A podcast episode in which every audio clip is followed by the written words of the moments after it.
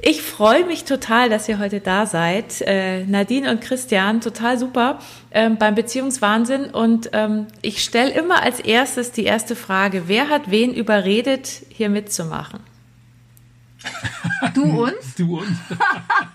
Nein, oh, ohne, über, ohne überreden? Ja, genau. Du hast uns gefragt und wir haben beide gesagt, ja klar. Sehr gut. Also es musste keiner, ich hatte nämlich schon die unterschiedlichsten Konstellationen, dass die Frau den Mann hingeschleppt hat, dass Mann die Frau angeschleppt hat und so, ja, ich wollte erst gar nicht, aber ich habe dann gedacht, na gut und so. Deswegen, super. Also ihr wart alle ganz freiwillig hier und ich habe nur gefragt, das ist super. Ähm, was beschäftigt euch denn gerade so in diesem nicht ganz normalen Alltag der letzten Monate und Wochen im Moment? Was beschäftigt euch am meisten im Alltag? Du darfst anfangen. Äh, mich, ehrlich gesagt, der Papierkram. Ja. Genau. Dank den wunderbaren Corona-Sondervereinbarungen haben wir unglaublich viel mehr Papierkram und es ist gar nicht meine Welt und das treibt mich in den Wahnsinn. Ja. ja. Ich weiß, was, was ich weiß, was du meinst. Ansonsten ist alles gut. Ähm, und Christian, ist bei dir auch so? Äh, bei mir ist es ein bisschen komplexer, weil tatsächlich mit Anfang von Corona ähm, habe ich meine Praxis geschlossen. Ähm, und das hat dann bedeutet, okay, ich muss mich neu orientieren und bin eigentlich. Du bist Coach oder was bist du? Nein, das ist eine Praxis für chinesische Medizin gewesen. Ich habe dazu auch Coaching gemacht, äh, Hypnose und so weiter. Aber äh, wir mussten ja alles schließen. Wir durften ja gar nicht arbeiten. Ich habe äh, tatsächlich nur noch Notfallpatienten beh äh, behandelt, aber äh, effektiv konnte ich es zumachen über mehrere Monate. Und das ist, eigentlich ist das der Tod für eine Praxis. Das kannst du nicht machen. Das verträgt zwei Wochen, drei, wenn es hoch kommt, mal vier, aber nicht mehrere Monate.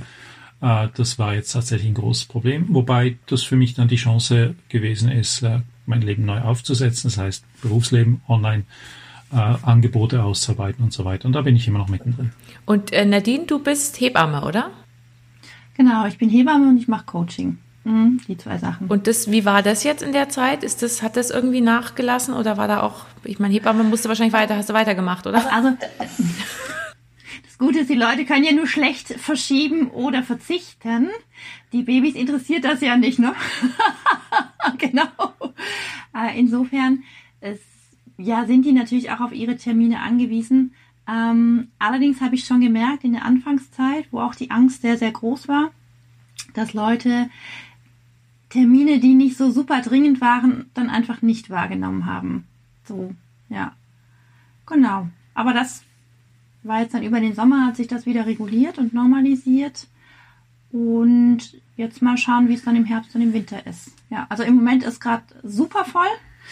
Jetzt äh, läuft es gerade. Mal schauen, wie es dann ist. Aber grundsätzlich muss mir keine Sorgen machen dass ähm, mir meine Arbeit abhanden kommt. Wie gesagt, man kann sich ja dann in der Situation auch nicht wirklich aussuchen. Ja. Mhm. Und es läuft halt viel online. Das war so ein Learning für alle, aber. Ach, auch als Hebamme? Nee, oder? Ja doch, ich mache alle Kurse online und auch ein Teil von den Terminen findet online statt, weil wir halt schon angehalten sind, persönliche Kontakte, soweit wie es geht, eben zu reduzieren. Wobei es ja eben viele Termine gibt, die man nicht online machen kann. Eine Vorsorge kannst du nicht online machen. Eine Wochenbettbetreuung, Baby wiegen. Setzen Sie sich jetzt mal bitte in die Kamera und ziehen Sie sich mal aus. Ja, genau. Ich taste mal virtuell. Ja, genau, das geht virtuell. natürlich nicht, aber äh, ja, nö. Ja, super. Ähm, und zu euch, ich meine, ihr seid ja schon eine ganze Weile zusammen. seit wann seid ihr zusammen, ihr zwei? Diese Frage beantwortet mein Mann. du weißt es nicht mehr. Also. Nadine ist sich nicht mehr ganz sicher. Also bei uns, wir machen das andersrum wie andere Paare. Mein Mann vergisst nie den Hochzeitstag und er weiß immer sofort, wie lange wir zusammen waren. Wir haben uns darauf geeinigt, dass wir das umdrehen, nicht so wie bei anderen Paaren, wo die Frau das immer alles Das finde ich gut. Also ihr seid ganz modern. Das heißt, der Christian weiß genau, wann es war. Ja, wann ja. war es denn? Zehn Jahre, zehn Monate. Zehn Jahre, zehn Monate. Genau. Der kann sich alle Daten merken. Das ist ganz spannend. Er kann sich sonst nichts merken, aber die Sachen, die weiß er wie aus der Pistole geschossen. Jetzt müsstet ihr mal sehen, wie er gerade schaut. Er hat sie gerade etwas empört angeguckt.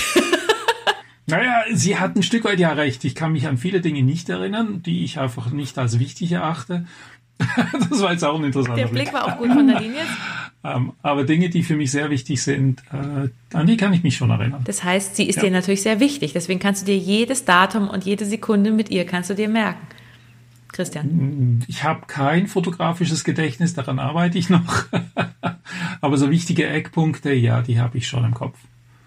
Die sind auch gut verankert. Wisst ihr denn noch, also da seid ihr zusammengekommen, kan kanntet ihr euch vorher schon länger oder ist das, war das relativ zeitgleich?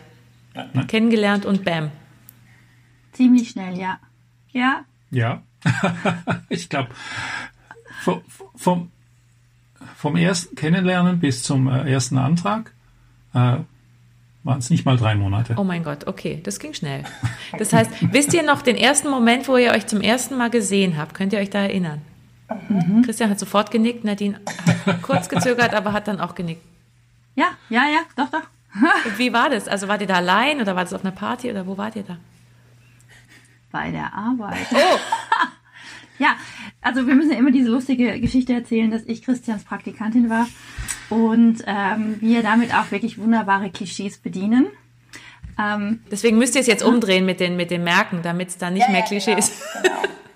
das ist so. Ja, insofern, also doch, ja.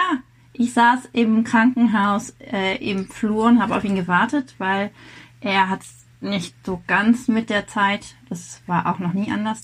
Genau, und habe da gewartet und wusste ja nicht, wer mir da entgegen. Es war sozusagen mein Vorstellungsgespräch für mein Praktikum. Genau, und ich saß dann erwartungsvoll in dem, in dem Flur und äh, jeder Herr, der quasi äh, vorbeispaziert ist, war so, ist er das? Ist er das? Ist er das? Ja, genau. Und dann kam er und dann hast du gedacht, wow. Und dann kam er.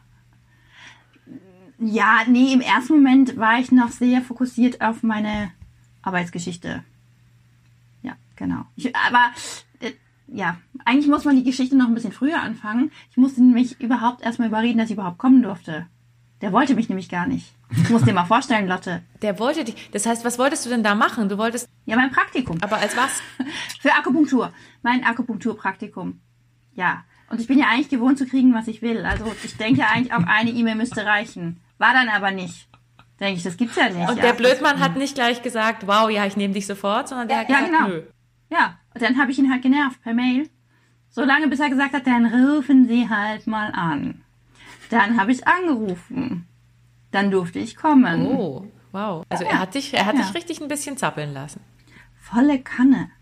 Ja, das war ich auch nicht gewohnt, dass ich bitten muss sozusagen. Hallo, für umsonst Arbeitskraft. Unfassbar. Und, und was hat dich dann, also als du sie dann gesehen hast, Christian, als sie dann da im Flur auf dich zukam oder du sie, wie fandst du sie da, also optisch? Also hattest du sehr schöne Das war Reaktion. so, das war so, ach du meine Güte. Also ich wusste sofort, dass da, dass da ähm, eine Veränderung auf mich zukommt, um es mal so zu formulieren. Sehr schön ausgedrückt. Ja. Ich wusste ja noch gar nichts von ihr. Ich wusste nichts über sie, ich wusste nichts von ihr. Ich habe sie einfach gesehen und wusste, oh, oh. Genau. Also du hast dich sofort eigentlich verguckt, als du sie gesehen hast. Ja, schon. Kann man schon so sagen. Aber ich musste ja dann äh, quasi erst noch so ein bisschen gucken, musste sie kennenlernen und so ein bisschen rausfinden, wie sie denn tickt. Ich meine, optisch kann man sich ja schnell in jemanden vergucken, aber du musst ja rausfinden, ob das irgendwie passt, oder? Und so ein bisschen zusammenarbeiten halt in einer Danke für den Blick, sehr schön. Nadine hat ihn gerade so sehr freundlich verliebt angeguckt. Ja, ähm, und, und in der Akupunkturpraxis, wo es halt auch relativ eng ist, ähm, kommt man sich ja naturgedrungen so ein bisschen näher, aber ich habe sie halt oft auf beobachtet. Das heißt, du hast sie eingestellt?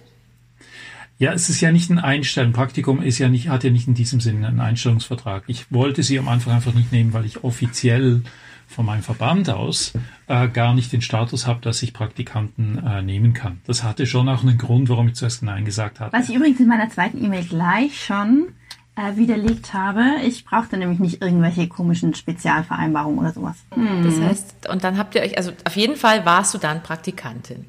Dann war ich Praktikantin. Und dann nahm das Schicksal seinen Lauf. Und das Schicksal nahm seinen Lauf. Das ist jetzt aber sehr bedeutungsschwer Das klingt doch formuliert. total, ich finde, das klingt voll romantisch. Also wart ihr denn, wart ihr denn noch liiert mit Anna oder war das alles, wart ihr fröhliche Singles und äh, wolltet einfach eigentlich gar keine Beziehung? Wie war denn der Status von euch beiden? In dem, also in der Zeit, als ihr euch dann getroffen habt? Oh Gott, schweigen. Ähm. Oder ist das eine blöde Frage? Ja, das ist eigentlich eine blöde Frage. Ich habe da kein Problem damit. Äh, Es ist vielleicht sogar ein bisschen speziell, weil ich zu der Zeit in einer offenen Beziehung gelebt habe. Also im wahrsten Sinne des Wortes. Und ich, äh, ich, wir diese Möglichkeiten auch genutzt haben, die sich daraus ergeben haben. Und für mich war es nicht irgendwie ungewöhnlich, ähm, auch einer anderen Frau näher zu kommen. Aber wie sich dann entwickelt hat, war dann doch ein bisschen. Äh, also du durftest offiziell, hattest eine offene Beziehung und hast dir gedacht, ach schön. Und wolltest dann aber doch eine Feste mit Nadine ziemlich bald. Sonst hätte sie ja nicht drei Monate später schon einen Heiratsantrag gemacht. Genau. Genau. Und Nadine, du warst Single oder warst du auch in einer offenen Beziehung? Voll die wilden Ehen vorher. Nee. Ich bin nicht so der offene, offene Beziehungstyp. Kann ich verstehen. Das ist nicht so mein Ding. Das heißt, genau. du warst Single?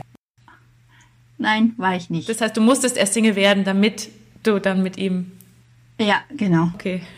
Ja, wir brauchen da auch nicht weiter in die Tiefe gehen.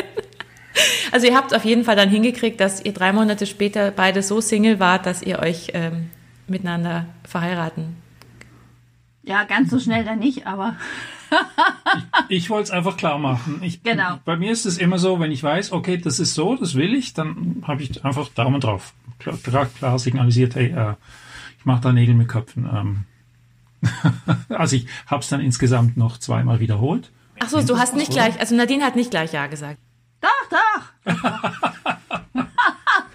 doch, doch. Warum musst du es dann nochmal wiederholen? ich glaube, weil er so Spaß dran hatte. Ach so, also du hast dreimal, ja. du hast dann dreimal Ja gesagt. Ja, ich habe dreimal Ja gesagt. Und, und wie viel später ja. habt ihr dann geheiratet? Zahlen? Ähm, es waren. Anderthalb Jahre? Es war ein bisschen mehr. Siehst du, ja, deswegen weiß er die Zahlen nicht. Es war ein bisschen mehr, aber das spielt eigentlich gar nicht so eine Rolle. Der Punkt hat, das, das Lustige war, war ja eigentlich von dem Moment, wo es offiziell möglich war, das haben wir gar nicht gecheckt. Ja, ja genau. Also insofern, ich habe einfach, ich habe meine Planung einfach gemacht, Punkt. Oder Schottland, äh, dahin. Sie wusste nicht mal, wo wir hingehen. Ich habe den Antrag Ja, gemacht. ich hatte eine Überraschungshochzeit. So eine überraschende Überraschungshochzeit, dass du dir das gar nicht vorstellen du kannst. Du wusstest gar nicht, dass du in, da dann heiratest. Doch, doch. Ich das wusste, schon. ich wusste, dass wir heiraten. Fertig. sie, musste, sie musste ja ein Formular ausfüllen, weil wir das in Schottland gemacht haben. Aber ansonsten wusste sie gar nichts. Habe ich sie total im Ungewissen gelassen. Also ich habe den, den letzten Antrag habe ich auch in Schottland gemacht, innerhalb eines großen Steinkreises auf äh, Orkney, ganz im Norden von Schottland, einer Insel. Und den Rest habe ich dann im Hintergrund organisiert, so dass äh, äh das wir dann da woanders hingeflogen sind. Genau, und wir hatten immer so, weißt du, romantische Einsamkeit. Du bist also in Schottland auf Orkneys am Arsch der Welt. Da ist auch klimatisch nicht so attraktiv, um das jetzt mal so zu sagen. du stellst dir also vor, wir sind in einem großen Steinkreis, alles sehr beeindruckend. 20.000 Schilder, gehen Sie nicht in den Steinkreis. Was macht mein Mann? Also damals noch nicht mein. Er geht mitten in den Steinkreis, gleichzeitig mit irgendwie zwei Bussen Chinesen, die ankommen. Und ich denke, ja gut, also die kommen uns ja auch gar nicht auf die Schliche, nicht wahr? Ich also so ein bisschen widerwillig in diesen Kreis hineingestapft, weil ich gedacht habe, sonst macht ja noch mehr Aufsehen, wenn ich jetzt hier rummache. ja, genau. Und dann ist er auf die Knie gefallen und hm, hm, hm, ganzer Bus äh, Chinesen drumherum. Ja, war wirklich romantisch einsam. Nein, romantisch war es schon, aber nicht einsam. Sie wusste aber das war noch gar nichts im Vergleich zu unserer Hochzeit. Nämlich? Jetzt, jetzt bin ich aber neugierig. Wie war das? Also auch Schottland. Auch eine Insel, aber eine andere. Diesmal Lewis. Auch ein Steinkreis. Du hast mit Steinkreis, Christian. Mitsommer, ja. Bitte? Du hast Mitsommer. Mit Geplant auf den 21. Juni, ja, auf äh, Isle of äh, Lewis. Da ist ein Steinkreis auch. Wir haben beide so ein bisschen ein Flair für Schottland. Gefällt uns sehr. Und dann, ähm, genau, habe ich das halt vorbereitet, wo wir dann da sind, wo wir übernachten, äh, diesen Steinkreis. Wir mussten ja auch jemanden, in Schottland, muss ich sagen, kannst du eben außerhalb von Standesamt oder Kirche heiraten. Das ist eines von ganz wenigen Ländern weltweit, wo das geht. Also ich musste quasi unsere Standesbeamte auch einfliegen, äh, dass die dann da hinkommt, auch rechtzeitig und so. Das war alles extrem eng getaktet, oder? Und ähm, ja gut, das wusste sie dann nicht, als wir sind dann angekommen, habe dann einmal übernachtet, am nächsten Tag sind wir weitergefahren mit unserem Mietauto eben zu diesem Steinkreis und äh, meine Frau hat natürlich gedacht, ja, ja gut, das ist halt eben so ein einsames Ding. Und ich wurde, ich musste ja auch noch Trauzeugen haben. Das heißt, ich habe lokale Trauzeugen noch organisiert. Die kanntest du aber vorher? Nein, die kannte ich auch nicht. Du hast sie auf der Straße angesprochen, so ungefähr.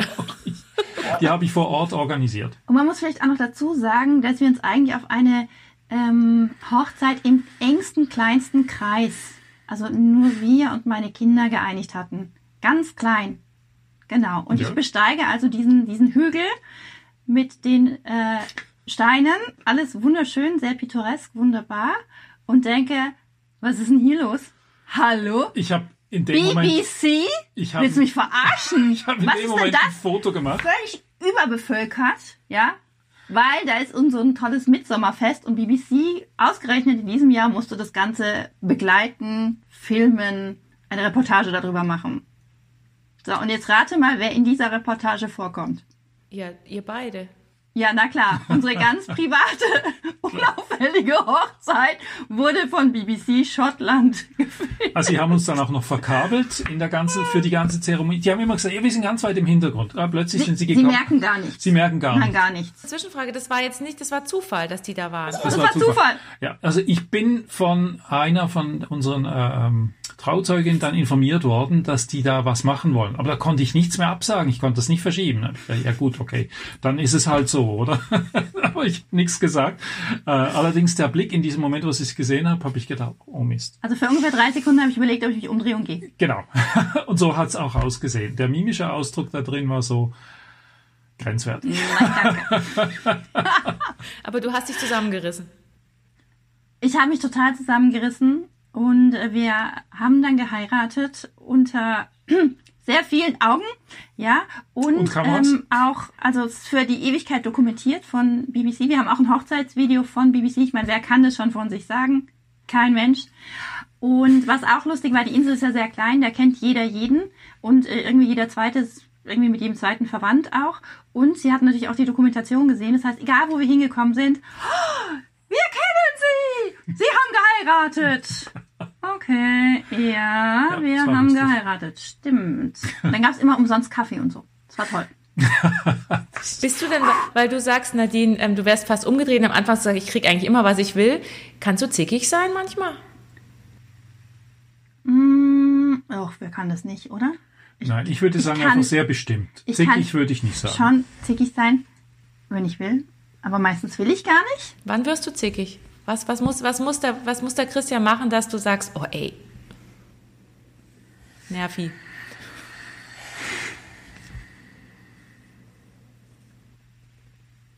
Bin ich froh, dass ich so lange drüber nachdenken muss. Keine Ahnung. Dann bin ich nicht so. Ich überlege gerade, wann ich, wann ich mal zickig war.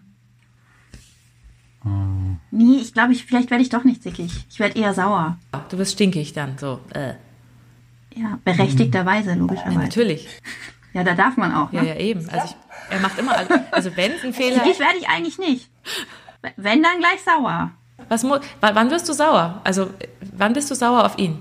Was muss da passieren? Ziemlich viel. Ja? Ja, ich bin nicht so oft sauer, oder? Nö. Nö. Christian, bist du manchmal sauer, wenn sie irgendwas macht? Also was nervt dich an ihr manchmal? Welche Verhaltensweisen? Na, gar nichts, Lotte. Okay, Entschuldigung. ist so schön, dass sie es für mich beantwortet, Das ist eine oder? Frage. Gar nichts. Hallo.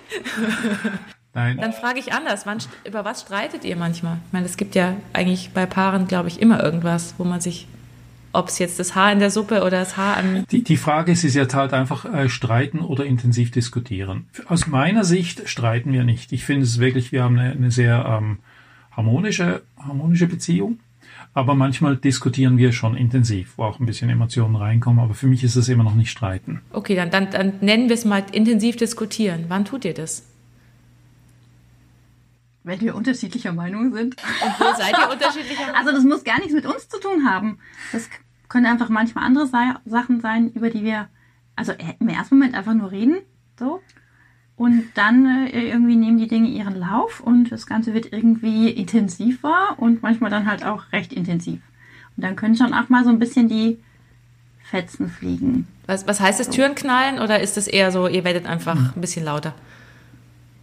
Ja, lauter und intensiver. Ja, aber keine Türknallen oder sowas, nee. Ja, ist ja auch ganz unterschiedlich bei Paaren. Manche, die haben also richtige Dramen, die dann ablaufen und dann werden die Türen geknallt, es wird rumgebrüllt und so. Also sowas macht ihr nicht, aber ihr seid intensiv emotional dabei in der Diskussion. Kann Ja, man ja. so ausdrücken. Das kann man so sagen, ja. Ja. Ja, ja. Wie, wie, seid, wie seid ihr denn so im Alltag? Ihr wohnt ja auch zusammen, vermute ich mal. Und mhm. du hast zwei Kinder, Nadine, oder? Mhm. Aus, aus früherer Beziehung. Und Christian, hast du mhm. auch Kinder, oder? Ich habe drei Erwachsene, ja. Die sind schon lange auf ihren eigenen Beinen, da habe ich nichts mehr mit zu tun. Also erziehungsmäßig. Sonst äh, habe ich mit zweien habe ich, äh, habe ich guten Kontakt. Äh, die älteste, die verweigert den Kontakt, was mich manchmal ein bisschen traurig macht, aber in der Zwischenzeit denke ich, ja gut, ist ihre Entscheidung, da kann ich, das kann ich nicht ändern. Und die Nadine, ja. ja. Nadine, du hast zwei kleinere, oder? Die sind, sind die noch bei euch? Also klein. nicht mehr. 16 und 17. So super klein sind die nimmer. Ja, ja, ja, genau. Aber die wohnen auch bei uns. Respektive halb, halb. Wir haben so eine Patchwork-Lösung. Mhm, genau. Wie verstehst du dich mit den Kindern von der Nadine? Die, die sind ja jetzt seit zehn Jahren wahrscheinlich regelmäßig bei euch. Ja, das ja, ist so ja, Zweitpapa oder wie, wie nennt sich das? Wie macht ihr das? Patchwork-Papa. Patchwork-Papa. Ja, ja, also es ist, tatsächlich war ich erstaunt, als die, äh, die Marlene, die Tochter, äh, kürzlich mal mich Schwiegerpapa, äh, äh nicht Schwieger, Stief, Stief Entschuldigung, Stiefpapa Blödes genannt. Wort, oder? Ich habe auch, ich habe mit, mit meinen Söhnen, ja, ich finde das ganz komisch, ich habe mit meinen Söhnen da auch, ich bin ja auch gepatchworked und habe mit meinen Söhnen darüber gesprochen und die finden auch das Wort Stiefpapa, finde ich auch ganz doof. Und ich finde das auch total komisch, aber... Ja, nee, sie, sie nennen mich, sie nennen mich auch beim Vornamen und das ist auch prima so. Ja, das machen meine auch. Und, und für mich ist es genauso Familie. Das ist kein Unterschied. Dann waren die also vier und sieben dann vor zehn Jahren, oder? So etwa. Äh. Wo wir uns kennengelernt haben, fünf und sechs. Ja, so mit den Geburtsdaten. Fünf, fünf sechs waren sie da noch, oder? Sechs, ja. ja, zehn Jahre, zehn Monate, sagst du. Ja. Ja, dann waren sie fünf und sechs. Dann hast du ja. die ja wirklich, also auch Christian, sehr intensiv noch so mit aufgezogen. Ja. Mhm. So Anfangszeit auch Schule und so weiter. Ja, ja, klar. Habt ihr das so zusammen gemacht oder hast du, also ich meine, es ist ja oft in Patchwork so, dass dann die ehemaligen Partner und also Mutter und Vater, echte Mutter, echter Vater, dass die sich so um die Erziehung kümmern und die anderen sich ein bisschen zurückhalten oder wie habt ihr das gelöst? Hast du da voll mitgemischt oder wie war das? Das war eine Bedingung von mir. Ich habe gesagt, schau, äh, für mich ist es kein Thema. Die Kinder sind Teil der Familie, zu der ich jetzt gehöre und umgekehrt. Ähm, aber außen vor gelassen werden äh, möchte ich nicht. Das fühlt sich für mich dann einfach isoliert an.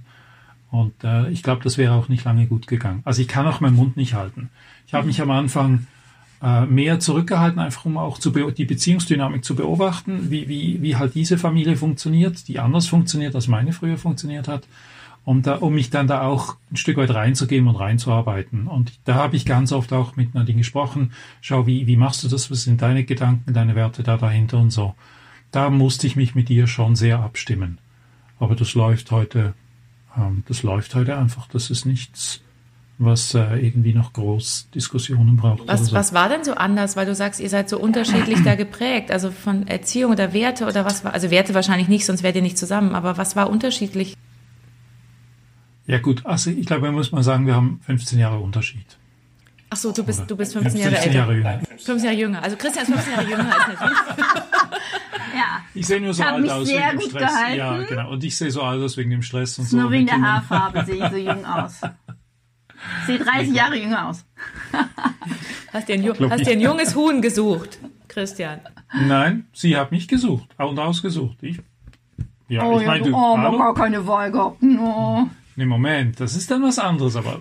Das heißt, also, ihr habt, ihr habt einen Altersunterschied von einer, von einer, wie sagt man da, eine halbe Generation. was ist immer sieben Jahre, was ist immer so eine, wo man so sagt, Generation, sagt man doch immer. 20 Jahre oder sowas, keine Ahnung. Das heißt, du hast, du hast, das heißt, daher kommt dieser Unterschied auch in den Erziehungsvorstellungen oder ist es einfach eine unterschiedliche Prägung durch eure Familie? Nein, auch unterschiedliche Prägungen. Ja, also tatsächlich sagen. meine, meine Ursprungsfamilie äh, tickt schon auch sehr anders wie ja. deine Ursprungsfamilie. Ja. Inwiefern?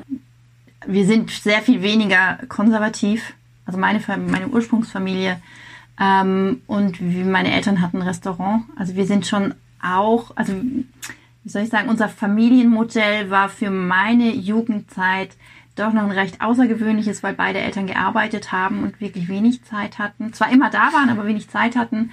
Insofern waren wir auch viel, ähm, was mit meinen Großeltern, mit bekannten Freunden unterwegs. Und da lässt sich ja nur ein harter Stil auch gar nicht durchziehen ähm, weil da einfach so viele Einflüsse sind. Und ähm, grundsätzlich sind meine Eltern auch sehr liberale Menschen. Und wir sind sehr liberal erzogen worden. So, ähm, wir durften von klein auf auch widersprechen und äh, einen eigenen Kopf haben und so. Das, ja. merkt man auch gar nicht, aber. merkt man gar nicht. Nein, nein, nee, nee, merkt, man, merkt man nicht. Mer merkt man mir nicht an. Und, und Christian ist eher so, du bist eher aus einem konservativen Eck. Ja, tatsächlich. Tatsächlich. Ich meine, meine Eltern sind ja auch dann ein Stück älter wie ihre Eltern. Und äh, ich bin eher so in einem konservativ, ähm, sagen wir mal, klassischen Bild aufgewachsen, äh, wobei auch meine, meine Eltern beide gearbeitet haben. Ähm, und ich eine, eine Tagesmutter hatte für doch, hm, ich würde jetzt mal sagen, sieben, acht Jahre, so um das rum. Äh, das hat auch gut funktioniert, wobei ich tatsächlich dadurch auch eine Art zweite Familie hatte, was mir auch später immer wieder ähm, sehr geholfen hat, sehr zugute gekommen ist, weil ich da auch einen anderen Austausch hatte, oder? Also die waren auch liberaler, diese Tagesmutterfamilie, ja. als deine Eltern. Ja. Ah ja, okay. Ja. Also warst du schon, wurdest du schon vorbereitet auf ein Leben mit Nadine? Aus heutiger Sicht könnte man das so sagen, ja. ähm, nein, aber ich würde jetzt mal sagen, diverse, diverse, zwei unterschiedliche Familienmodelle, die mich schon auch äh, mit beeinflusst haben und für die ich auch sehr dankbar bin. War allerdings mit meinen Kindern eigentlich eher auch sehr klassisch. Also meine äh, Ex-Frau, äh, die war die meiste Zeit zu Hause und hat sich um die Kinder gekümmert. Das war aber abgesprochen. Ich wollte es eigentlich auch so, dass jemand da ist für die Kinder halt, auch aus meiner eigenen Erfahrung.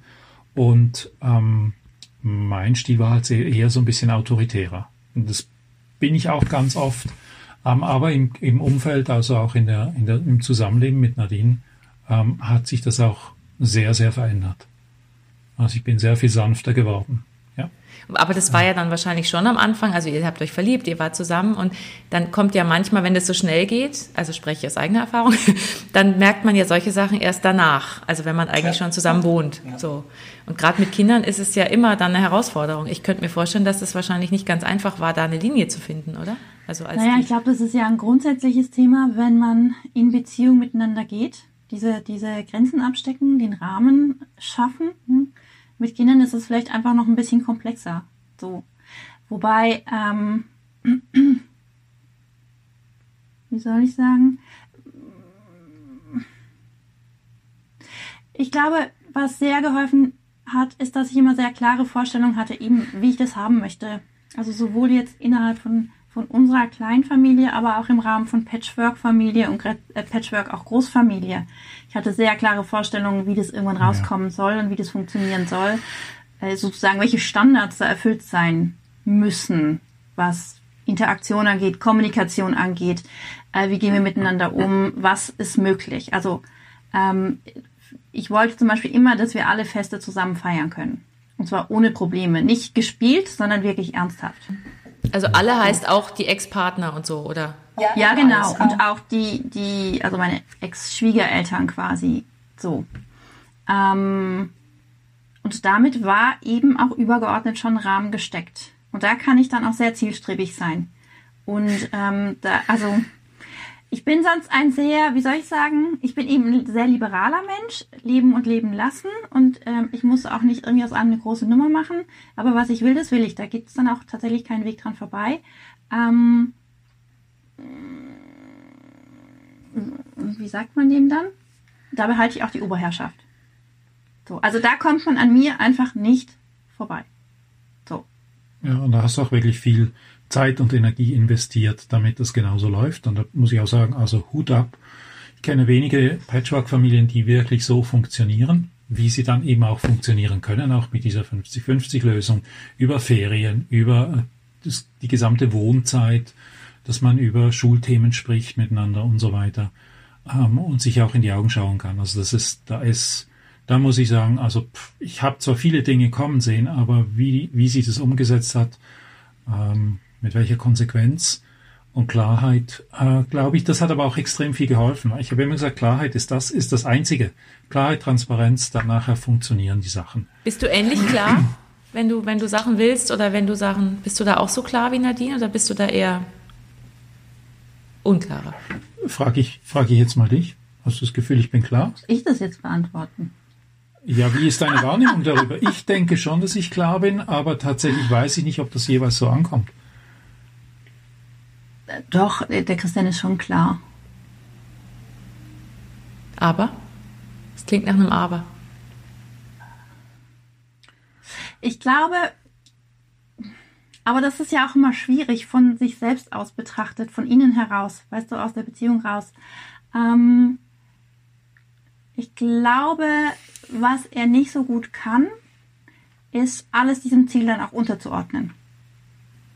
Also er weicht dann auch ab, wenn er denkt, ach ja, dann lasse ich es halt so manchmal, oder? Mm, nee, das ist es auch nicht. Also, ich habe auch ziemlich viel eingesteckt. So, um dieses Ziel zu erreichen. Und ich konnte mir immer sagen, warum mache ich das? Ich will dieses Ziel erreichen. Okay, dann stecke ich halt heute ein. Was Egal. heißt eingesteckt? Das heißt, du hast selber an dich am wenigsten dann gedacht zwischendurch, oder? Und eher an das ganze Konstrukt.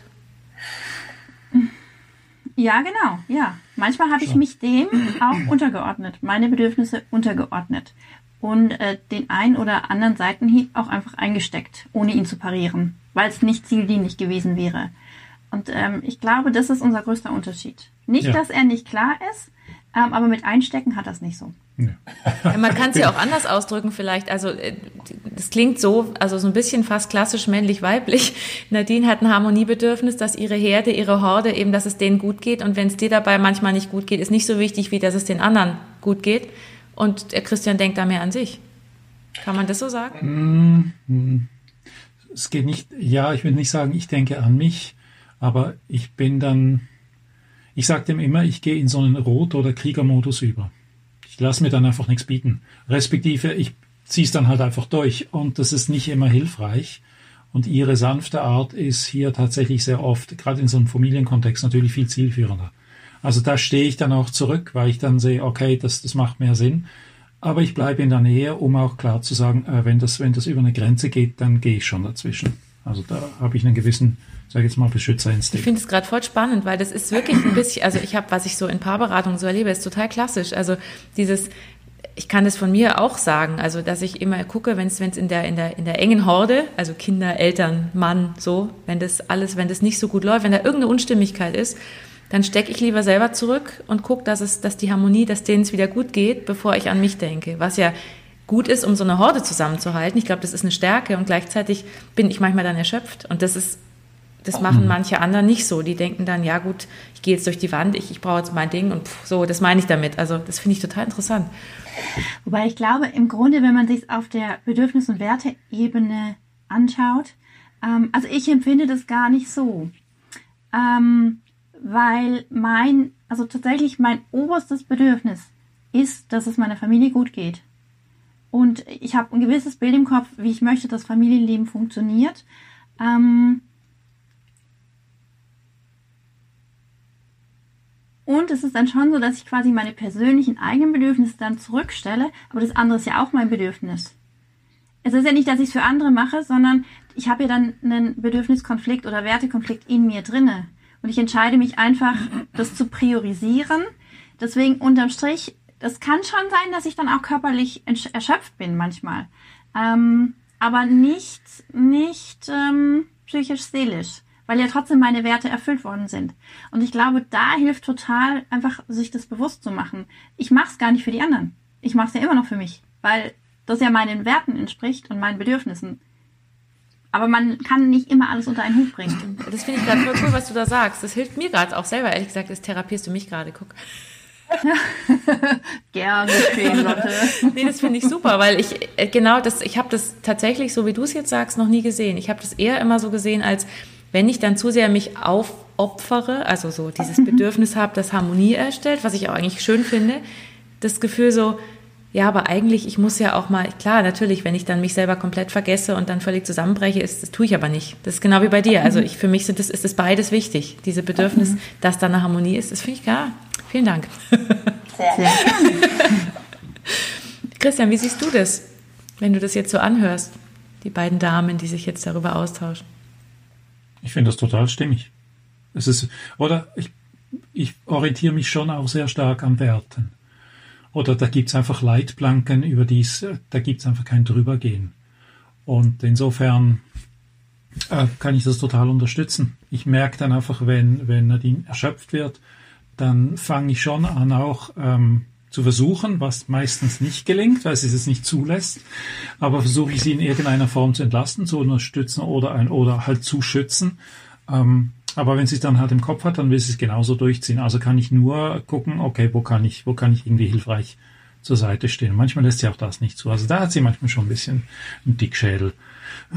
Und ich habe gar keine Lust, mich da in dem Moment mit ihr in irgendeiner Form. Ähm, ich meine, weder anlegen noch sonst was macht gar keinen Sinn. Das ist nur Energieverschwendung. Wenn ich dann sage, okay, äh, sie weiß, sie ist erwachsen genug, sie weiß, was sie will und sie weiß, warum sie das will. Ich weiß das ja auch. Also würde sie etwas tun, was dem komplett zuwiderläuft, würde ich sie schon stoppen.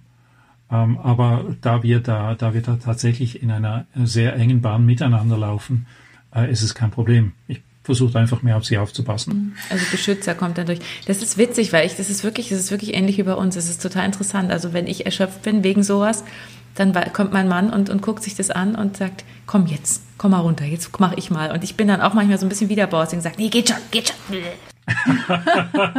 kommt mir bekannt vor. Die auch? Was? Nö, ich fühle mich überhaupt nicht angesprochen. Nee, gar nicht, oder? kann das, kann das gut ignorieren. Ja, genau. So, ich scheiß Fenstern aus. Genau, lass mich in Ruhe.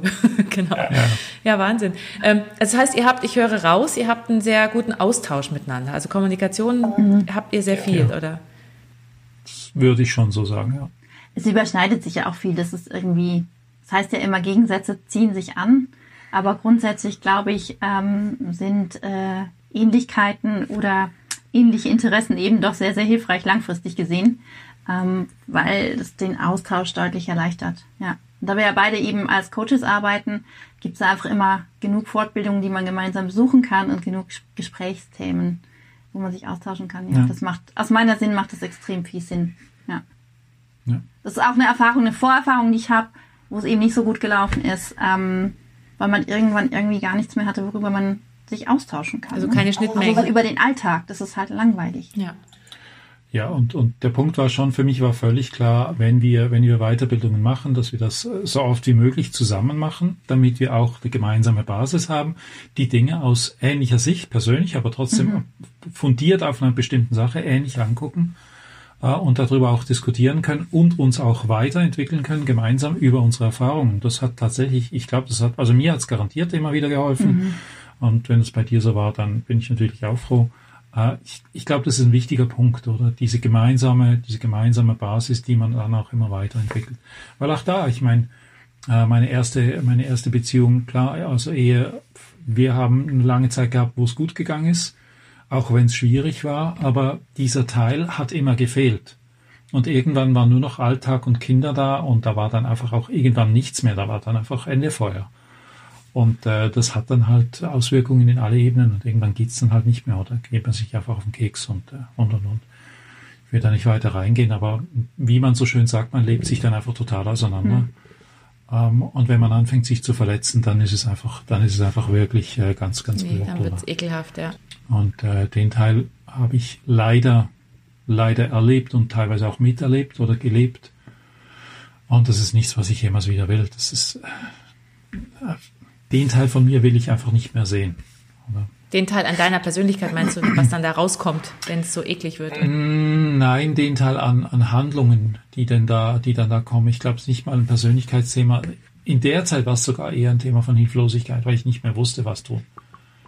Und äh, insofern, darum war mir eben die Weiterentwicklung, vieles, was ich, was ich aus diesen Erfahrungen mitgenommen hat, hat dazu geführt, dass ich mich danach in bestimmte Richtungen auch weiterentwickelt habe sei es das Traumatherapie, provokative Arbeit und, und, und, oder? Ähm, was mir wieder ganz viel Kompetenzen gegeben hat und äh, die ich auch gerne und vernetzt wieder einsetze. Also man sieht einmal mehr, ja, es ist immer was Gutes auch im Schlechten drin, oder? Und äh, der Teil, der Teil war mir wichtig und ist mir heute noch wichtig. Setzt es einfach anders um. Geht euch das so, wenn sowas passiert, weil du gerade sagst, wenn sowas Blödes passiert und sowas, dass ihr dann eher verzweifelt oder eher so denkt, aber was kann ich denn da jetzt wieder daraus lernen? Da gibt es ja auch unterschiedliche Haltungen dazu. Also ich bin da extrem geprägt durch meine Großmutter. Ich meine, die war im Krieg.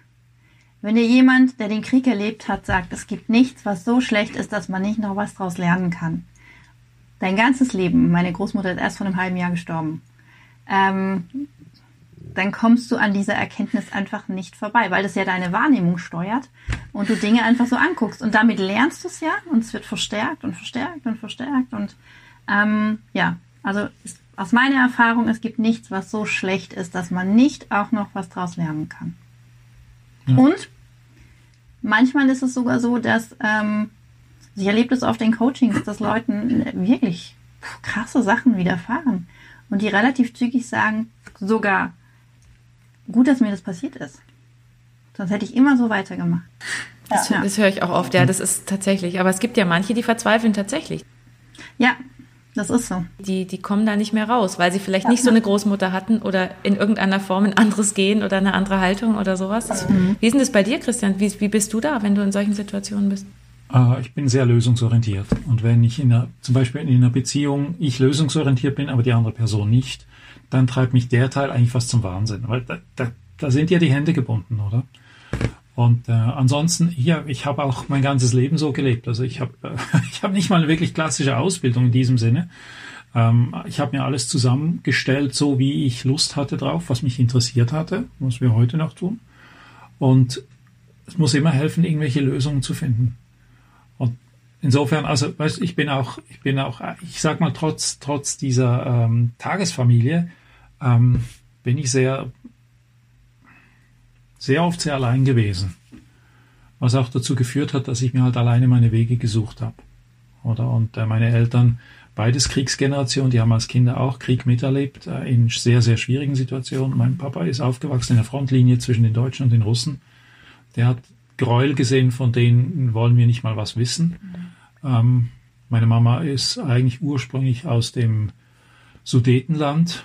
Ähm, viele von diesen Sachen weiß ich noch gar nicht mal lange. Und äh, sie wurde, sie hat zu diesen Familien gehört, ähm, also ihre, wie viel hat sie, glaube ich, fünf Geschwister oder sowas, ihre Mutter und fünf Geschwister. Äh, mein Großvater ist nicht mehr aus Russland nach Hause gekommen. Der ist, äh, ja, ist dort gestorben. Und äh, sie wurden in diesen Zügen halt zurücktransportiert nach Deutschland, also was man aus so, so Kriegsfilmen kennt. Das hat sie halt live miterlebt, in einem Alter, wo sie sich halt gut dran erinnern kann. Und das wusste ich alles nicht, gell? Und wo, wo sie das das erste Mal erzählt hat mit den ganzen Emotionen, die da hochgekommen sind? Du kriegst eine Gänsehaut, wenn du das erzählst. Ja, das ist für mich auch schwierig heute noch.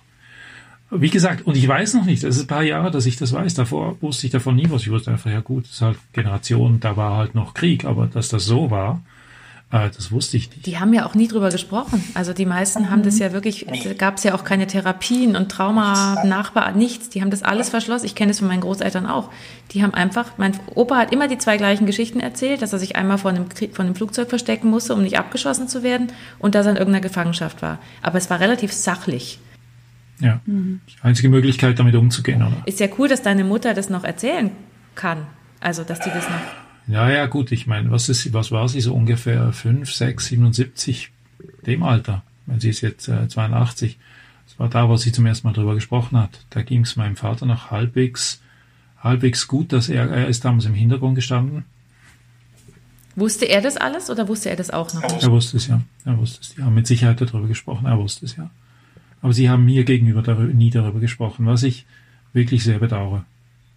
Also ich meine, besser spät als nie, gell? Aber ja, aber weißt du, ich meine, zwischen mir und meinem Vater gab es eigentlich fast mein ganzes Leben eine unüberwindbare Kluft. Ich habe ihn nie verstanden. Ich habe ich, ich hab ihn nie verstanden. Verstehen jetzt. Der lebt noch. Nein, ist letzten November gestorben, hatte aber äh, Schlaganfälle äh, und ist in den letzten Jahren nicht mehr ansprechbar gewesen. Und was verstehst du jetzt? Also du hast gesagt, seine Härte. Mhm. Ach, warum er so? Ach so, naja, ja. klar. Und die hat er euch wahrscheinlich. Hast du Geschwister noch oder bist du Einzelkind? Nein. Nee. Nein, Einzelkind. Ach, noch mehr von meiner Sorte, um Gottes Willen. naja, der hat, der hat natürlich diese ganze Härte, der hat sich geschützt wahrscheinlich auch. Ja, mit Sicherheit. Also eigentlich habe ich erst später erfahren, dass er ein, ein sehr sensibler Mensch war. Aber das wusste ich nicht. Also weißt du, das habe ich nie gesehen, nie gemerkt. Und ich habe gerade vor zwei Tagen habe ich ein Webinar gegeben über ein System, das ich unterrichte, mit diesem Lesen von Gesichtern, Emotionen und so weiter. Und da ist mir klar geworden, also während dem Webinar ist mir klar geworden, dass er, glaube ich, mein ganzes Leben nie gesagt hat, dass er mich gern hat. Weißt du? Er hat es versucht zu zeigen, aber das, er hat das nie, er konnte das nie ausdrücken. Das ist echt, das ist, aber das kommt und, mir wirklich vor, diese Generation, die war echt krass. Also gerade die Männer, ich glaube, die Frauen auch, aber ich glaube, die Männer, die haben das alles irgendwo begraben in sich drin. Ja. Mhm. Das ist schlecht. Wahnsinn. Das machst du ja nicht, Gott sei Dank. Nein, also ich, Ja, ja und nein. Also es ist besser geworden. Es ist besser geworden, aber das verdanke ich auch Nadine, weil ich durchaus auch gelernt habe, meine Sachen runterzuschlucken, äh, zu mauern, zurückzuhalten und so weiter. Kein Wunder mit solchen Eltern. Also ich meine, wo soll es denn lernen? Ja, also meine Mutter war immer zwischen uns und sie hat versucht zu vermitteln, aber diesen Teil der Geschichte hat sie halt auch nie erzählt. Wir machen jetzt, wenn ich, ich fahre ganz oft nach, äh, nach Österreich, wo sie wohnt, und äh, wenn ich dort bin, dann nutzen wir die Zeit auch eben Geschichte aufzuarbeiten. Ja, super. Das finde ich voll schön. Also es ist doch gut, wenn das jetzt, sie ist ja auch noch fit geistig, oder? Sie, sie ist wahrscheinlich. Ja. Ja, ja. sie ist, geistig ist sie sehr fit, fängt langsam an, so ein bisschen vergesslich zu werden, körperlich auch noch relativ gut beieinander. Ja. Wahnsinn. Und deine Eltern, Nadine, sind, die, weil du gesagt liberal, die sind wahrscheinlich offener mit solchen Sachen umgegangen, Eltern und Großeltern. Deine Oma ja sowieso. Ja, ähm, also meine Eltern sind ja nicht Kriegsgeneration, Nachkriegskinder. Ähm, bei meinen Großeltern war es ähm, unterschiedlich. Also mein Großvater war auch in russischer Kriegsgefangenschaft. Das war definitiv nicht romantisch. Und ähm, mein Großvater hat mir genau einmal davon erzählt, kurz bevor er gestorben ist. Ähm, meine anderen Großeltern, die waren im KZ. Ähm, die sind jetzt mit ihren Geschichten auch nicht hausieren gegangen. Wobei meine, äh, also die Eltern von meinem Vater, ähm, was die gemacht haben. Und ich glaube, das hat mir auch sehr, sehr eben geholfen in meiner Entwicklung oder hat mich auch ein Stück weit beeinflusst, so zu werden, wie ich bin. Die haben immer vom Überleben erzählt. Also die haben wenig erzählt über die Zeit im KZ, die ganz bestimmt schwierig war. Der Bruder von meinem Großvater ist dort auch erschossen worden. Ähm, aber die haben halt überlebt. Die haben überlebt und die haben sich ähm, ein Leben aufgebaut danach, ähm. Haben eine Familie gegründet, haben ihre Kinder großgezogen, aus denen ist was geworden. Meine Großeltern, also es ist unglaublich toll. Ich glaube, es ist das schönste Paar, was ich kenne. Ähm, die haben sich wirklich geliebt vom ersten bis zum letzten Tag. Ähm, das ist der Inbegriff gewesen von Romantik, diese zwei Menschen miteinander. Die waren auch wirklich immer süß miteinander, bis ganz zum Schluss. Und als mein Großvater gestorben ist, wollte meine Großmutter auch sofort sterben. Die hatte da keinen Bock mehr. Nee, sie musste echt noch eine Weile durchhalten. Und sie fand es echt scheiße jeden Tag. und sie hat auch, sie war so froh, als sie sterben durfte. Sie, sie war 100% überzeugt, dass mein Großvater auf der anderen Seite auf sie wartet und ähm, sie ihn jetzt endlich wieder haben darf. Ja. Und ihre, ihre Geschichte, also das, was sie uns erzählt haben, ähm, war immer dieses, wir haben überlebt, wir haben uns aufgerappelt und wir haben immer den Weg gefunden. So. Ich sage auch immer, ich stamme ähm, aus einer Familie von Gewinnern ab. Immer. Ja. Die haben immer einen Weg gefunden, da gab es nicht auf, aufgeben, da gab es immer nur Wege suchen. Naja, und da ist, passt genau diese Haltung wieder mit rein. Ich glaube, es ist, ja, genau. jeder Mensch ist ein Gewinner, aber manche sehen es halt nicht so. Die sehen einfach, die haben den Fokus eher auf dem, was alles nicht funktioniert und manche sagen halt, ey, okay, wie wir es vorhin gesagt haben, ist jetzt scheiße, aber was, was mache ich jetzt draus? Also irgendwas, ja, für genau. irgendwas ist es gut. Ja. Ja. Was bedeutet Glück für euch? Zufrieden sein. Zufrieden genießen. und dankbar sein. Ja, die Momente mit dir genießen. Ja. Gesund sein. Hm. Ja. Also nicht nur selber, sondern halt auch einfach die Familie. Ja. Glück ja, ist. eigentlich kleine Sachen, weißt du, gar nicht so, so Wahnsinns, Wahnsinnszeug. Mhm. Wir können alle zusammen an den Tisch setzen und miteinander reden und haben es gut miteinander. Alle sind soweit mehr oder weniger gesund, wie es halt so ist. Ähm, keine Störenfriede. Irgendwie. Die anderen irgendwie zu leid leben, weißt du? So. Ähm, ja, ja, zufrieden und dankbar sein können. Das ist für mich Glück sein. Glück sein? Glücklich sein. Glücklich sein, Glück, Glück zu haben. Ja, ein bisschen Deutsch können ist auch schön. Schwierige Sprache, habe ich immer gesagt. Ich hatte letztens einen freudschen Versprecher. Deutsche Sprache, schwere Strafe. Oh ja, ja. Mhm. da ist, finde ich, finde ich einen äh, schönen Versprecher, weil da ist was dran. Ja, ja. Deutsch ist ja nicht ganz ohne. Ihr seid ja aus unterschiedlichen Ecken, oder? Also du bist, wo bist du her, Nadine? Aus welcher? Ähm, ich komme hier aus, äh, aus dem Südwesten. Ich bin in Rheinfelden geboren und habe es zwei Dörfer weiter geschafft bis nach Grenzerfehlen. Mit kleinen Abstechern zwischendurch, aber Und Christian? ich bin sehr verwurzelt hier. Naja, also so, aus so unterschiedlichen Ecken nicht. Kommen wir einfach von der anderen Seite der Grenze. Ich bin eigentlich Schweizer. Und äh, so weit ist es jetzt auch nicht. Basel, ich habe immer in der Umgebung gewohnt und am Schluss ist jetzt gewesen, so quasi über den Rhein, Rhein hüpfen und dann halt in Deutschland leben. Weil, weil Nadine halt Kinder hat, ähm, war klar, die, das macht gar keinen Sinn, wenn ich sie rüberhole in die Schweiz, anderes Schulsystem und so weiter. Ja, dann komm halt ich rüber. Ist ja auch nicht so weit auseinander. War das, war das auch nochmal, also weil, weil du Schweiz und Deutschland ist ja schon, also es ist zwar nah beieinander, aber kulturell ja doch manchmal unterschiedlich. Ja, ein Riesenunterschied. ja, ein Stück weit Ich bin schon. ja auch immer wieder in der Schweiz und merke schon immer wieder, es ist schon anders. Also ich mag die Schweiz total gerne, aber es ist einfach nicht wie in Deutschland. Nein, wir sind etwas verschlossener und insgesamt etwas langsamer. Wir sprechen auch nicht so schnell. Wobei ja, die es ist, Schweizer total nett sind. Also ich habe lange auch in der Schweiz gearbeitet. Ja. Sie brauchen einfach ein bisschen länger, Bisschen um sich länger. warm zu laufen. Ja. So. Aber dann sind sie sehr herzlich und sehr ähm, Ah, nein, offen würde ich jetzt nicht sagen. nein, offen ist nicht. Ich meine, hallo, die Schweiz hat sich eingegelt. Offen ist nicht das richtige Wort. Her herzlich, herzlich ist das richtige Wort, ja. Genau. Wer hat wer hat's erfunden? Wir sind neutral. Das ist der Teil. Und äh, diese, diese Grundhaltung von, ja, das andere draußen und so, das merkt man schon Ja, genau. immer wieder. Deswegen ist offen nicht so das Ja, nee, das Wort. ist definitiv nicht die, der richtige Begriff dafür. Wir können uns öffnen, aber wenn dann jemand reinkommt, dann musst du zuerst mal beweisen, dass es quasi wert ist. Und dann, dann geht es in die Richtung, oder? Und insofern, ja, wenn du sagst, sie können herzlich sein, das, Mhm. das, das dann ja. Habt ihr da mal, auch waren da, gab es da kulturelle Schwierigkeiten miteinander am Anfang oder war das kein Thema? Also sie hat kein Wort verstanden von dem, was ich sage. Ich habe da ja schon eben, als wir uns kennengelernt haben, habe ich, glaube ich, schon fast zehn Jahre in der Schweiz gearbeitet. Insofern war ich schon voll in der Kultur drin. Du warst schon vorgeschädigt. Ja, es mein, hallo, ich habe auch voll die interkulturellen Fähigkeiten. Ich meine, das muss man auch sehen. Eben, Ja. genau. Ja, guck mal, du hast eine Traumfrau, die da geangelt oder sie dich oder wie auch immer ihr euch gegenseitig geangelt habt. Also Ja. und ich bin natürlich auch noch interkulturell aufgewachsen. Das macht tatsächlich auch noch einfacher. Nämlich? Mein, meine Mutter ist Deutsche, mein Vater ist Franzose. Okay. Wobei meine Großeltern ursprünglich aus der Ukraine und aus Polen kommen. Also. Also eine wilde Mischung aus allem. ich bin wirklich international. Kannst du Französisch schon auch oder? Ja, mhm. Also du bist richtig zweisprachig aufgewachsen. ich bin zweisprachig aufgewachsen, habe allerdings ehrlich gesagt die letzten 20 Jahre nicht sehr viel Französisch gesprochen und ähm, ja, naja, es war auch schon mal besser. Und du würdest wahrscheinlich schnell wieder reinkommen. Also wenn du da jetzt mal Ja, hm. Ja, gi- gib ihr eine halbe Stunde oder eine Stunde und dann plätschert das auf Französisch, wo ich dann manchmal denke, okay, äh, die Frau kenne ich gar nicht. das ist dann völlig was anderes. Kannst du auch Französisch, Christian, oder?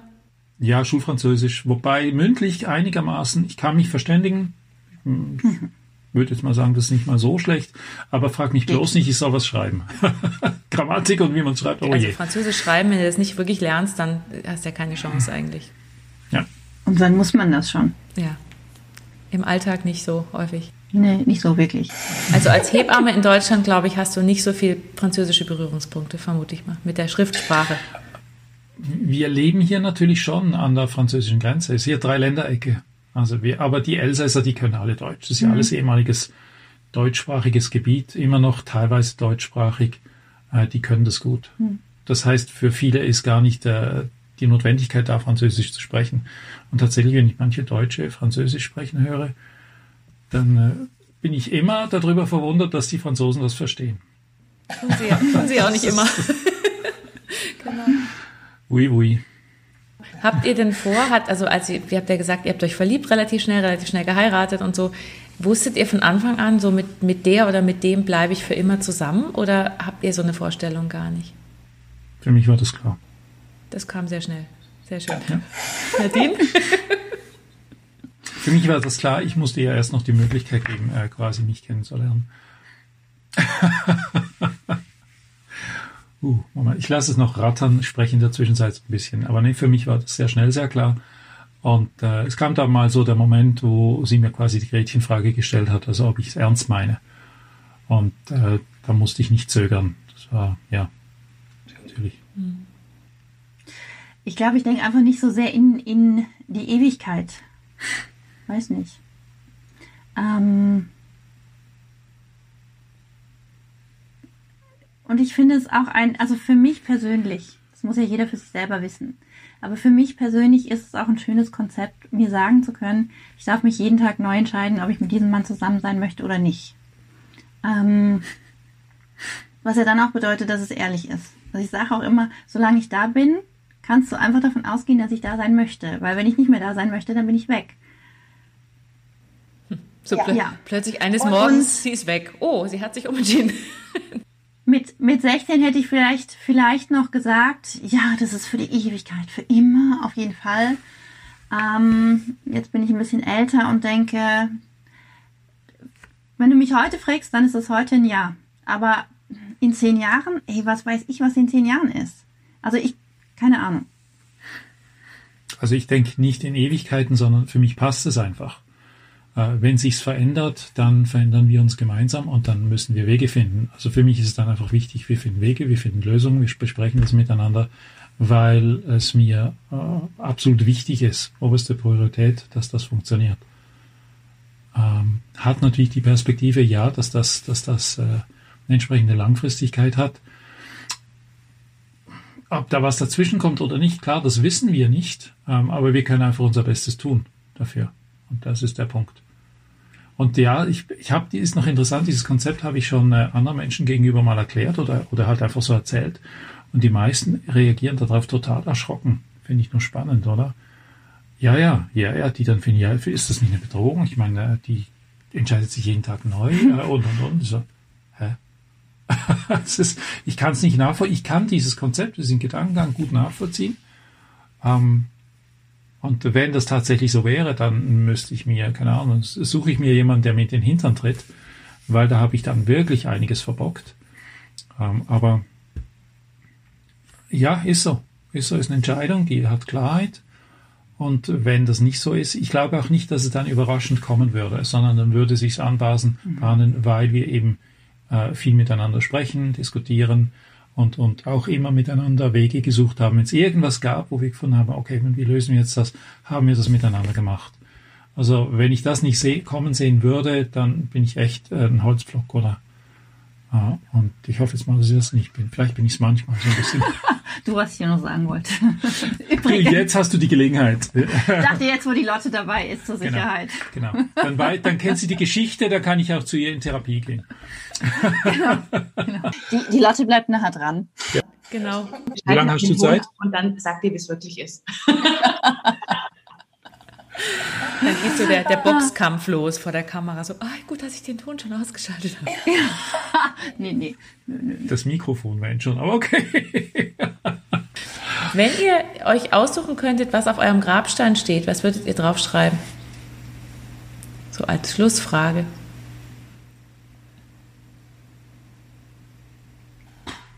Es hat sich echt gelohnt. Und Christian? In Liebe. Schön. Ach toll. Ach schön, schön mit euch. Es war echt toll. habt ihr noch eine Frage zum Schluss an mich? Ich frage mal, könnt ihr, habt ihr noch, wollt ihr noch irgendwas von mir wissen oder irgendwie noch was loswerden? Ja, erzähl doch mal ein bisschen, was gerade aktuell bei dir los ist. Wir haben uns ja schon so lange nicht mehr gesehen. Ist ja, glaube ich, auch schon wieder zwei Jahre her oder so. Ja, stimmt, wir haben uns echt lange nicht gesehen. Ich habe ja kurz mal mit Christian in, in deinem Interview da geredet. Genau, da haben wir noch, das war auch ein halbes Jahr her jetzt, Ja. glaube ich, genau. Ja. Du akut, ich glaube, wie bei vielen. Also wir haben, wir, wir sind am meisten damit beschäftigt, im Moment umzuorganisieren. Deswegen hab, musste ich vorhin lachen, als du gesagt hast, dieser Papierkram, weil du nie weißt, was als nächstes ist. Wir haben jetzt gerade nächstes Wochenende wieder ein Seminar online gestellt, vier Tage vorher, weil wieder Leute, die Teilnehmer waren, nicht anreisen durften, weil sie irgendwie in Quarantäne sind oder hier nicht sein, übernachten dürfen und so. Ja, es geht halt die ganze Zeit so. Man weiß halt, also dieses, das finde ich im Moment, also so was los ist, am anstrengendsten im negativen Sinne, dass ich nicht richtig planen kann. Und das bringt aber auch wieder so noch mehr Flexibilität in meinem Dasein. Und sonst ist eigentlich Gezwungenermaßen. gezwungenermaßen. Ja, man kann es auch so nennen. Ja, Ja, da ist klar. wieder die Frage, was lerne ich draus? Ja, ich werde halt noch flexibler, weißt du so. Ähm, nee, sonst eigentlich ganz gut. Die Kinder machen das super, so Schule und alles. Und das ist ja jetzt im Moment sind sie ja sogar in der Schule. Das war sogar richtig nach diesem ewigen Homeschooling, ich weiß nicht, wie das bei deinen Kindern war, Nadine, waren die richtig glücklich, wieder in die Schule zu dürfen. Ja, total. Zum ersten Mal eigentlich. Die hatten echt Drang rauszukommen. Voll. Und das ist immer noch so. Also klar regen sie sich dann mal auf über irgendeinen Lehrer und so, aber eigentlich sind die gerne in der Schule. Zum ersten Mal so richtig, habe ich so das Gefühl. Und so, ja, und parallel, ich habe vorhin schon zum Christian gesagt, ich bin gerade, ich reite ja so viel und bin gerade dabei, eine Freundin möchte vielleicht ein Pferd kaufen und vielleicht Reitbeteiligung und so. Das wird sich jetzt alles in den nächsten Wochen entscheiden. Stand ich gerade vorhin eine Stunde in der Kälte. Also das ist auch so, also es ist eigentlich immer viel los. Theater spielen können wir gerade nicht, Impro spielen geht gar nicht. Wir haben jetzt im Oktober einen Auftritt angesetzt, aber frag mich nicht, ob das funktioniert. Okay, ja. Ja, das ist schade, gell? Ja, auf der anderen Seite, ich habe so viel, mir macht es gerade mit den Podcasts und solche Sachen so viel Spaß. Ich habe da wirklich so, ich suche mir dann immer, ich bin da auch sehr pragmatisch, ich suche mir dann immer sofort was, was mir wieder Spaß macht und dann fehlt mir es gar nicht so. Also das ist so, ja.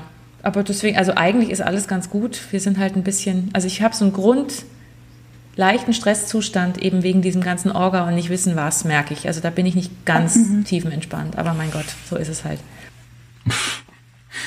Also ich, das habe ich jetzt echt durchgezogen. Ich mache also Kurse und so alles online. Genau deswegen, weil ich keine Lust habe, dass es dann kurz vorher und dann muss ich doch noch und dann springt dir wieder jemand ab, weil er sagt, oh, online finde ich aber doof. Dann mag ich es lieber langfristig planen. Also wir haben jetzt halt, wir haben zwei, drei Seminare live gehalten jetzt. Es war super schön, wo ich dachte, ach so ist es, stimmt, so war's. Ja. So war es damals. Aber das im Ja, Moment, noch. jetzt im Herbst, glaube ich, brauchst du eigentlich fast nichts live planen. Also Glaube ich auch Nee, nicht. das macht gar keinen Sinn mehr. Also ich würde mal sagen, bis Mitte des nächsten Jahres äh, auf Online planen, das macht am meisten Sinn. Und wenn, wenn mal was zwischendurch geht, weil sie was lockern, was ich jetzt nicht glaube, was ich verfolge, ist ja, dass es sogar innerdeutschland Hotspots gibt, die sie anfangen abzuriegeln und so Blödsinn, oder? Ähm, also ich halte eh nichts von dem ganzen, von den ganzen Maßnahmen. Wenn sie spezifisch wären und wenn sie vereinheitlicht werden, kann man auch sagen, okay, da lässt sich was abgewinnen.